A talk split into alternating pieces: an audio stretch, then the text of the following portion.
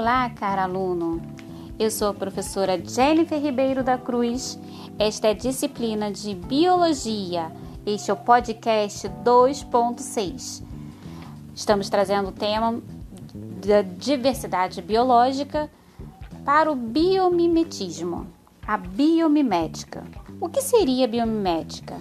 É a área da ciência que procura entender as soluções que a natureza fornece para os seres vivos se adaptarem e sobreviverem. Essas soluções são estudadas e aplicadas em forma de tecnologias. Bios significa vida e mimo, mimes significa imitação. Trouxemos dois exemplos de biomimética para você compreender uma das aplicações práticas dos estudos dos seres vivos. Muitas vezes você se pergunta o porquê de certos estudos. Estamos dando uma das milhares de motivos para estudar a natureza. O primeiro tema que nós vamos trazer são os insetos que servem de inspiração para robôs. Pequenos robôs que andem pelas paredes ou pelo teto podem ter diversas utilidades como a busca por vítimas em prédios destruídos por desastres naturais.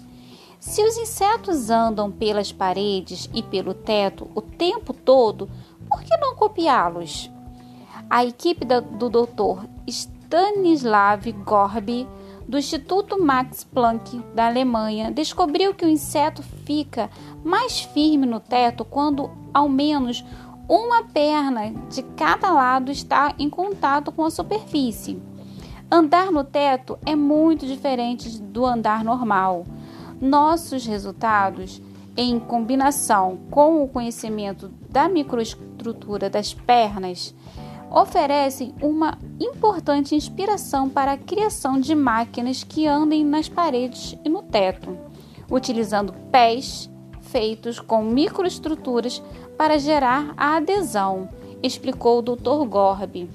A outra aplicação que nós podemos ver de tecnologia é o equinodermos no biomonitoramento. No Brasil, são poucos os ensaios ecotoxicológicos que utilizam equinodermos como bioindicadores, destacando apenas os ouriços e pepinos do mar. Entretanto, em outros países eles são amplamente utilizados. Os equinodermos são ótimos bioindicadores de poluição, pois ocupam diversos tipos de substratos e estão diretamente no sedimento. No ambiente aquático, a bioacumulação ocorre pela transferência de substâncias presentes na água e sedimento para organismos que as retêm. Os ouriços apresentam alta sensibilidade a águas poluídas, que provocam deformações durante os estágios iniciais do seu desenvolvimento. Os adultos de ouriços e estrelas do mar acumulam poluentes e metais pesados em várias partes do corpo e podem apresentar tamanhos reduzidos e fragmentações.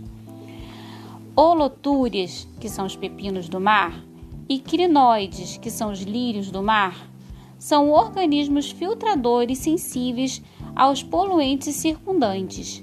Nestes animais, os contaminantes podem afetar o desenvolvimento, alterando padrões de regeneração dos braços, causar escoriações na pele ou até levar à morte.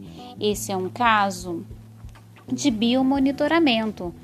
Não é exatamente explicação de bio mimetismo, mas já é um estudo também que ajuda a desenvolver produtos que possam detectar substâncias tóxicas no mar.